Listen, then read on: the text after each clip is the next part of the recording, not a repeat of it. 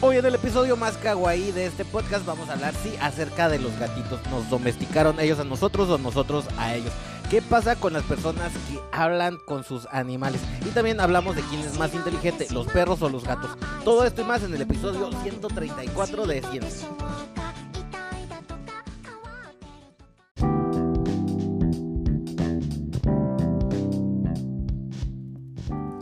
Ciencia. hola, ¿cómo estás? Me da mucho gusto que te encuentres el día de hoy en este episodio 134 de Ciencia. Vaya, ya llevamos 134 episodios. Quiero darte las gracias por siempre estar apoyando, porque ya que sin ti pues no sería posible. No me animaría a estar hablando aquí al micrófono todos los viernes. Bueno, algunos viernes sí, algunos viernes no. Y pues hoy me tocó hablar acerca de gatitos. Este episodio pues se lo va a dedicar a toda la gente que yo tengo muchos amigos que son personas animales. Y es que nosotros, bueno, al menos yo puedo dividir entre las personas que les gustan perros y las personas que les gustan gatos. Y son algo irreconciliable. O no sé qué opinen ustedes. Pues bueno, Hoy vamos a estar hablando acerca de la domesticación del gato, cómo sucedió, ellos nos domesticaron a nosotros o nosotros a ellos, o es que realmente no están domesticados. También te voy a hablar de una polémica de mucha gente piensa que los gatos son muy sucios, otros que los perros son muy sucios, y también algo de qué pasa con la gente que le habla a sus mascotas, ¿estamos locos o qué onda? Pues bueno, no te vayas a perder todo este episodio porque va a estar bien interesante. Y pues bueno, comenzamos.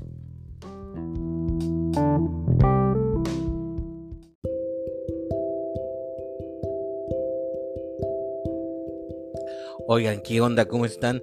Pues bueno, hoy nos tocó hablar de gatitos y es que es un tema que a mí me apasiona bastante porque, bueno, les tengo que confesar que yo soy de las personas gato. Como les había dicho al principio en el intro de este podcast, que yo puedo dividir a las personas en personas gato y en personas perro. Y esta idea, pues bueno, eh, si han visto la película donde sale Scarlett Johansson, la de Ghost in the Shell, Ghost in the Shell es uno de los animes, de los primeros animes que yo vi. O sea, no es nuevo, de hecho no es de mi época, es uno de los animes más viejitos que existen, pero también es una obra de arte, es eh, como una referencia del anime si no lo has visto. A verlo, de hecho está gratis en, ¿cómo se llama? En YouTube, el antiguo, y en, en Spotify, en Netflix están algunas versiones recientes, Ghost in the Shell el fantasma en el caparazón, en la carcasa, algo así. Pero habla de, robots, bueno, no de, sí, pues, ¿cómo sería? Eh, específicamente habla acerca de la combinación de, de las piezas eh, prostéticas, como se les pudiera decir, en cuerpos humanos, donde llega un momento en la vida, sí, es de este género de, ciencia ficción, punk, distópica, donde el futuro nos alcanza y la gente convive con robots y así. Y pues bueno, de hecho, este, la teniente Motoko Kusanagi, que es, eh, el, el, personaje principal, tiene ahí una plática con otro de los personajes que se llama, se me acaba de olvidar el nombre, pero aquí lo tenía Hoy, bueno, eh, el detalle es que hace esta plática así de que podía dividir a las personas en personas gato y en personas perro, que son las personas que les gustan los perros y las personas que les gustan los gatos. Y bueno, antes de que me largue y empiece a divagar, porque apenas vamos empezando, oye, pues eh, les estaba diciendo que yo conozco de por sí mucha información acerca de los gatos porque, bueno, ustedes saben, yo tuve Arlo, que es una gatita, eh, que le, mm, pues, me imagino que le gusta el mambo porque la verdad este, era una gatita muy chida, que algo que les tengo que decir para, eh, de hecho se va desarrollando en torno a lo que yo conozco de los gatos por Arlo, este podcast se desarrolló en base a todo eso y es que Arlo fue una gatita que le gustaba el mambo y que fue recogida de un basurero que las habían aventado en la basura recién nacidos. Entonces la rescatamos y este Arlo vivió pues como tres años conmigo y tuvo, tuvo gatitos también, pero desapareció. Esa es otra historia. Si quieren saber esa historia, mándenme un inbox y me dicen, ay, güey, ¿por qué no escribes esta historia? No hablas de, de Arlo. Yo les cuento todo lo que pasó con Arlo, pero pues bueno. Fue una gatita. Yo no he tenido experiencia en entrenar gatos, pero era una gatita que le gustaba el mambo. ya voy a dejar, dejar de decir este chiste, perdón. Y este, yo la descubrí una vez que estaba orinando en la taza del baño, o sea, fue un shock muy grande para mí y para ella. O sea, imagínense, es que hizo una cara de persona cuando le abres la puerta del baño y se te queda viendo. Y pues bueno, de, pues yo de por sí, pues a mí me gusta leer y por eso hago estos podcasts, pues que yo todo lo que leo luego se los quiero estar platicando. Y pues me entró la duda, ¿no? ¿Cómo fue el proceso de domesticación de los gatos? Y, hombre, la información que descubrí es súper interesante. Y es que el proceso de domesticación de los gatos no fue igual que de los perros. No, no, no, no. Los gatos, yo admiro un chingo los gatos porque los gatos fue otro, otra cosa. Están en otro nivel. Para los que todavía están perdidos y no saben qué son los gatos, pues no sé, ¿dónde, ¿dónde estuviste todo este tiempo? Es que los gatos para mucha gente, que le decimos los michis, meninos, eh, amigos gatunos, ese no me gusta. Y bueno, se le dice de un montón de formas, pero siempre va un gesto implícito de cariño. Es que los gatos, o sea, no sé, pero siempre inspiran cariño. O sea, los ves y, y como dijo esta niña de la, de la película de mi villano favorito es tan horrible que me lo quiero, me gusta, es tan horrible. Algo así dijo, ustedes saben a qué me estoy refiriendo, pero bueno.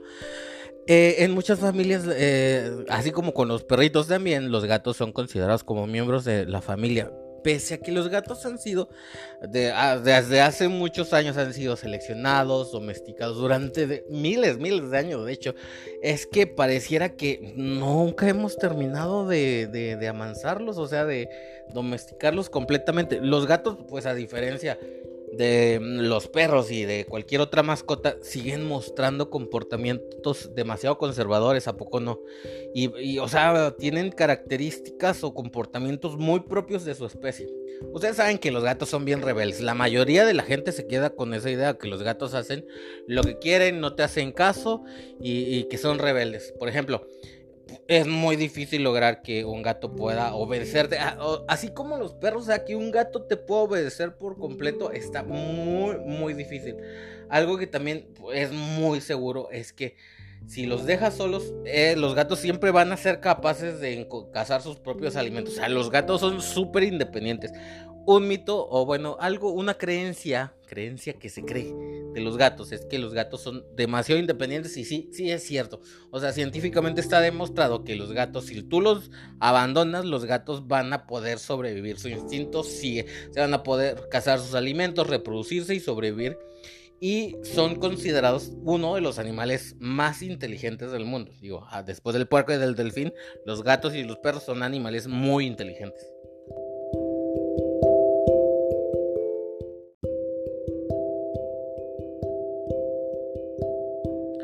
Oye, y si creías o tenías así como que la vaga idea de que la domesticación de los gatos había ocurrido hace muchos años, pues sí, fue hace muchos, muchos años. Y es que, imagínate, estuvieron con los faraones, o sea, más de, de, de, muchos años, muchos años. Pues es que exactamente se estima que la domesticación de los gatos inició aproximadamente, a ver, hace 12.000 años, cuando los antepasados de nuestra especie comenzaron a dejar las actividades de caza y recolección y empezaron la etapa de la agricultura. Pues obviamente, como ya empezaron la agricultura, empezaron a almacenar granos, uno que creció en un rancho sabe lo que es almacenar granos y qué es lo que pasa. Entonces los ratones empezaron a representar un problema para las cosechas. Afortunadamente, la especie de gatos de ese tiempo, o sea, el Felis silvestre, que es el gato montés, realizaba acciones de depresión, o sea, iba a cazarse a esos gatos, pues con la finalidad de disminuir la población de roedores problemáticos. Pues bueno, ese acto, o sea, cuando el humano empezó a cultivar alimentos y no sé, imagínate en Mesoamérica empezó a cultivar pues el maíz, que es nuestro cereal principal, y los empezaba a almacenar. Entonces empezaron a surgir un chingo de ratones. Y ya existían los gatos, los gatos silvestres. De hecho, hay un gato muy bonito que eh, vive en África todavía que es silvestre completamente que es el gato del desierto, que está súper bonito. Es un gato que eh, pareciera como que si estuviera domesticado, pero no está domesticado porque está bien precioso. Y este, pues vive ahí en su naturaleza de gatos, siendo felices. Y, vive en el desierto. De hecho, son bastante letales, pero eh, no es muy común que se le pueda ver. Bueno, y es que los científicos están diciendo que los roedores cuando empezaron a ver cosechas así, se empezaron a acercar ahí tímidamente a las cosechas de los humanos, pero pues obviamente no con la finalidad de comerse los cereales, sino las plagas que los invadían. Y entonces así empezó, los gatos empezaron solitos de ellos su propia domesticación. mira qué bien, o no sé si también, pero ellos solitos, o sea, se pusieron la soga del cuello. Pues a lo mejor no tanto la soga del cuello. Y es que eso representó pues bastantes beneficios para nuestros antepasados. Eh, con, cuando comenzó la domesticación de los gatos, cuando ellos solitos empezaron a autodomesticar a esa cooperación, o sea, los gatos que ayudaban a los humanos y pues los humanos al dejar su, su, cosecha de cereales cerca de los gatos, donde crecían los ratones y los gatos podían comer, entonces a esa convivencia donde ambos se beneficiaban, las dos especies estuvieron beneficiando, o sea, el Homo sapiens y, los, el, ¿cómo, ¿cómo se llama? El Felis silvestris, se me estaba olvidando, ¿cómo, cómo? se me estaba olvidando el nombre. Entonces, a esta asociación, a esta cooperación, se le llama en el mundo científico simbiosis ya que ambas referían un beneficio gracias a su cooperación. O sea, cuando dos especies muy diferentes empiezan a cooperar y ambas reciben beneficio, se llama, esa relación se llama simbiosis.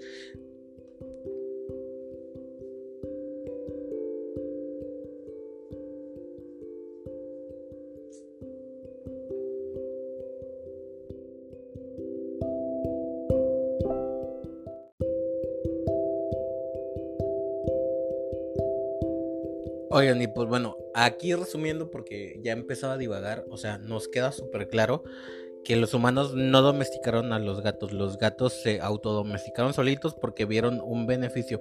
Y es muy diferente a cómo se domesticaron eh, los perros, o bueno, los lobos, que al final de cuentas son los, los, los, abuelos de, de los perros.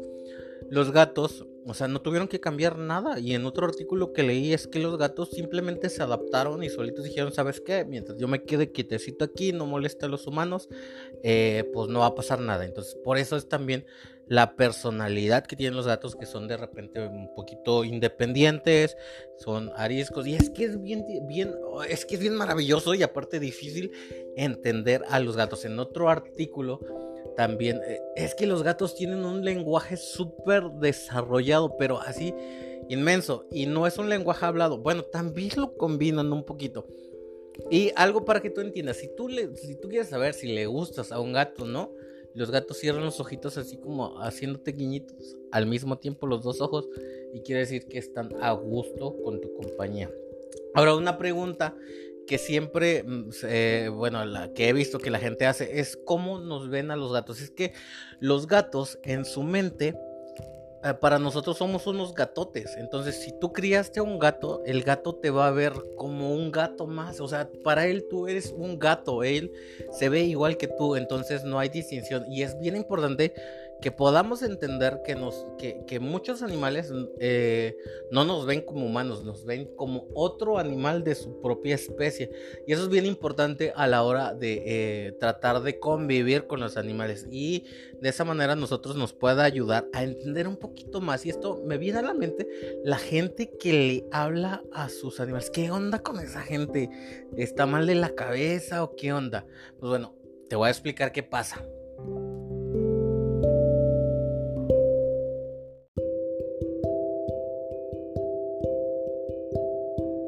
Oye, y es que, a ver, déjame contarte, y es que al otro día que estaba navegando en Reddit, Reddit es una red social, Reddit, una red social en donde se comparten todo tipo de cosas, o sea, de todo. Literal, cuando te digo de todo, es de todo, o sea, vas a encontrar desde gatitos a cosas, o sea, de todo. Y entonces estaba viendo que se estaba peleando la gente por decir que quiénes eran más inteligentes, si los perros o los gatos, y que quiénes eran más limpios, si los perros o los gatos. Y bueno, había mucha gente que defendía que los perros, que no sé qué, que los, y que los gatos quedan muy sucios y eso. Sí, sí es cierto que los gatos son muy independientes y si no los sabes educar, no te van a hacer caso nunca. Pero los, los, perros también lo son a su manera. Y es que el detalle es que los perros, por el tipo de jerarquía que tienen, están eh, genéticamente a lo mejor pudiera decir, es que no es exacto. No lo tomes como que te estoy diciendo que los genes de los perros dicen que ellos se van a meter, que son sumisos. No, es que toda su evolución ha sido en base a una sociedad donde ellos tienen a un líder. O sea, viven en manada. Pero los gatos no viven en manadas, en, ahí afuera en el desierto. Entonces su desarrollo evolutivo ha sido diferente. Y es que los perros si van a respetar al humano como un líder de la manada y se van a someter directamente al líder, que es lo que hacen las manadas de lobos. Pero los gatos, ay, déjame decirte que no, porque nunca lo han hecho en su vida natural. Los gatos no han vivido nunca en manadas grandes como lo hacen los perros, entonces son muy diferentes, pero aguas, no te dejes engañar, no puedes decir que los perros son más inteligentes que los gatos, porque la inteligencia no se mide únicamente por lo que sabes o lo que no sabes hacer. La inteligencia es, ay, es que la inteligencia es difícil de, definir. De hecho, hace poquito estaba escuchando a Alfredo Jalife, es un... Eh, ¿Quién es Alfredo Jalife? ¿Es un divulgador de ciencia mexicano? No, es como un político, políglota mexicano que ah, es una chingonería mexicano que luego estaba hablando acerca del caso de, de Octavio Paz o no, no me acuerdo no, no les voy a mentir entonces dejemos a Alfredo Jalife fuera de aquí pero él estaba hablando de que había gente que es muy buena lo importante es eso que había gente muy buena en algo pero era bien mala en otras cosas entonces hay gente que es que la creemos muy inteligente pero a lo mejor sabe mucho pero no tiene inteligencia emocional. Entonces en la vida tiene que haber un equilibrio. Y bueno, eso es el, caso de los perros y los gatos. Si tú no sabes educar a un perro, no vas a esperar que tu perro sea súper inteligente. Si tú no sabes educar a un gato, que educar a un gato es algo que te digo por experiencia, porque yo he tenido perros, tuve a Blaque. Le voy a contar rapidito. Es que yo cuando estaba, eh, tenían, mis papás tienen un rancho allí donde siembran caña de azúcar y teníamos un perro que se llamaba, hasta ahorita estoy, llamaba, hasta ahorita estoy reaccionando que se llamaba Blake. Pero eh, no sé, no sé, ni me pregunten, no, bueno, sí pregúntenme, pregúntenme. Se llamaba Blake, o sea, en inglés B-L-A-K-E, Blake. No sé, yo sospecho que en el tiempo, porque cuando yo me acuerdo de Blake, porque así, le decíamos todos, así le decíamos Blake y siempre, Blake, ¿por qué, piche? Blake, salte de la casa. Tiempos aquellos, porque en mis tiempos en casa, en el rancho, no se podía tener a los perros eh, adentro, no me juzguen, son tiempos pasados, no juzguen la historia con el contexto actual, aguas. Entonces en ese tiempo siempre le decíamos Black, que yo no tenía, pero me acuerdo que había una novela que veía mi mamá de, de, de, de, ¿cómo se llama? De vampiros, entonces era, creo que el, el nombre real de Black era Blake, no, no sé, pero se escribía Black así, así como suena, con K, Black. Entonces, ¿Qué les estaba diciendo? El caso es que no puedes eh, educar a un animal si tú no estás educado. Los animales responden a lo que tú les estás enseñando. Entonces, yo me topé y me he peleado con gente que dice, ay, es que los gatos son muy sucios, te arañan todo. Yo, mira, en mi experiencia personal, yo a Arlo no le enseñé al baño, que se subiera una taza y que hiciera en el baño. Yo no se lo enseñé, solito lo hizo. Yo no le enseñarlo a que eh, hicieran un arenero, lo hacía de vez en cuando, pero prefería la taza. Yo nunca eduqué ni a Arlo ni a Black. A Black, Black eh, ya estaba súper educado. Ay, la historia de Black es triste porque luego nos seguía así cuando íbamos al rancho. Él iba ahí atrás de nosotros, así corriendo. Y pues bueno, un día lo encontraron muerto y así. Es muy triste. Yo soy de las personas que me gustan los animales. Y ay, me puse triste. Y pues bueno, este, ay, ¿qué les voy a contar acerca de la gente que les habla a los animales? ¿Qué onda con ellos? ¿Qué está pasando? Pues ahorita les voy a contar todo.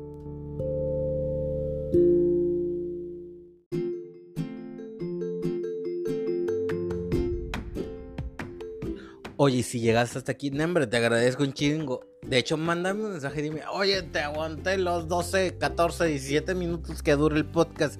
¿Qué onda? ¿Qué onda? ¿Qué? ¿Qué de qué? Pues bueno, lo que pasa es que últimamente estoy haciendo los podcasts más así como que más relax y les estoy contando así como chisme para que es que el chisme vende.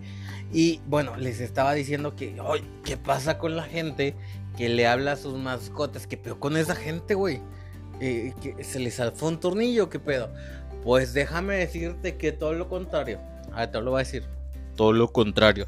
No, y es que la gente que habla, bueno, es que hay gente que habla con sus mascotas. Tú has de conocer, o eres tú, estoy viendo si eres tú. Pero también hay gente que habla con su, su, coche, hay gente que habla con los árboles y, te dices, ¿qué pedo, güey? ¿Qué está pasando? Y una investigación que hizo, no me acuerdo dónde, le hicieron, pero es que lo leí. O sea, yo toda la semana estuve leyendo todo lo que iba a decir en este podcast. Ah, BBC News en la sección de salud, ahí lo vas a encontrar. Búscalo, porque yo sé que ahorita no me estás creyendo lo que te estoy diciendo, pues búscalo. Y pues bueno, dice la sección de salud de BBC News que la gente que habla con sus animales o que le confiere aspectos humanos a los objetos está más chida. Y bueno, no, no, o sea, sí es un poquito mal de la cabeza porque los que hablamos con animales o los que hablamos con objetos, sí sabemos que nos está fallando un poquito. Pero es una ventaja. Y te voy a contar por qué. Es que la gente que le habla a sus animales eh, y que le habla a los objetos también. O sea, como cuando tu coche falla y le dices, ay chiquito, no vayas a fallarme, que, que no se vaya a apagar tu motor. Porque eso, es que esa gente ha desarrollado una mayor empatía y es un signo de evolución. Y pues bueno, yo creo que se está alargando este episodio. Ustedes saben que si quieren que ahonde más en uno de todos los temas que toqué, pueden escribirme, pueden, pueden mandarme un mensaje directo al Facebook, el Facebook del canal, que es, Ciencia, o a mi Facebook personal, que lo pueden buscar ahí como Víctor Hugo Lucas Carlos. O sea, no sé por qué. O sea, si me gusta mi nombre, por eso está así. O me pueden mandar WhatsApp, los que tienen mi WhatsApp del privilegio. Y también pueden mandar estrellas o transferencias bancarias. Bueno, los quiero mucho. Nos vemos en el próximo episodio. Gracias por estar aquí el día de hoy. Adiós, bye, corto.